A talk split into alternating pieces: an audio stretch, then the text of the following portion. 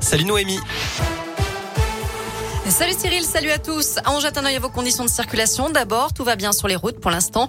Et sur les rails, ça va beaucoup mieux. La circulation des trains a repris normalement entre Mâcon et Villefranche. Ce matin, un camion transportant des utilitaires a percuté le haut d'un pont ferroviaire à Mâcon.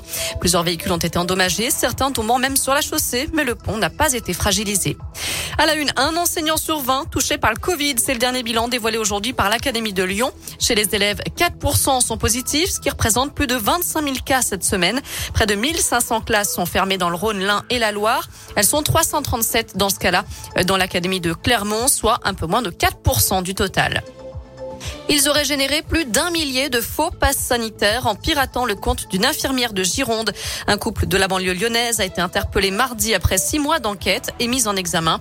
L'homme a été placé en détention provisoire, la femme sous contrôle judiciaire. Lors de la perquisition de leur domicile, les gendarmes ont aussi saisi une arme de poing, 9000 euros en espèces et une vingtaine de téléphones portables. Je rappelle que le pass vaccinal entrera en vigueur lundi, sauf décision contraire du Conseil constitutionnel. C'est ce qu'a annoncé le Premier ministre Jean Castex. D'après le calendrier dévoilé hier soir, à partir du 2 février, le port du masque ne sera plus obligatoire à l'extérieur. Le télétravail sera recommandé mais non plus imposé. Et les jauges disparaîtront dans les enceintes sportives et les salles de spectacle où le public est assis. Les discothèques, elles, devraient rouvrir deux semaines plus tard. Dans l'actu également, la Haute-Loire en vigilance jaune pour grand froid avec moins 4, moins 5 degrés attendus notamment la nuit prochaine, moins 10 en ressenti avec le vent du nord qui souffle aujourd'hui sur le département.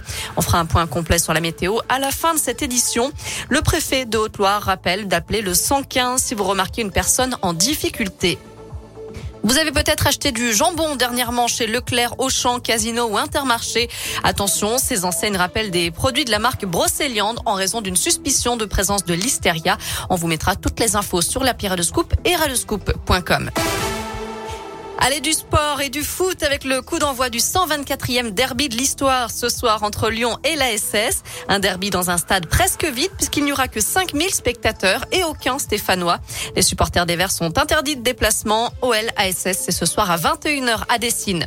Un autre derby à suivre ce week-end en basket cette fois-ci. Gros défi pour la chorale de Rouen qui se déplace sur le parquet de Lasvel dimanche à Villeurbanne. Coup d'envoi à 17h. Et puis demain, Saint-Chamond, leader de Pro B, sera à Boulazac à 20h. On termine avec une pluie de millionnaires dans toute l'Europe. En plus du tirage habituel, Euromillion va offrir un million d'euros ce soir à 100 joueurs. Pour tenter sa chance, il suffit d'acheter une grise qui donne un code avec un tirage au sort. Voilà pour l'essentiel de l'actu. Côté météo, cet après-midi, on garde un beau soleil, mais beaucoup de vent partout dans la région. Demain, on va se réveiller sous la grisaille, mais le soleil va venir dans l'après-midi. Et même chose pour dimanche. Merci Noémie.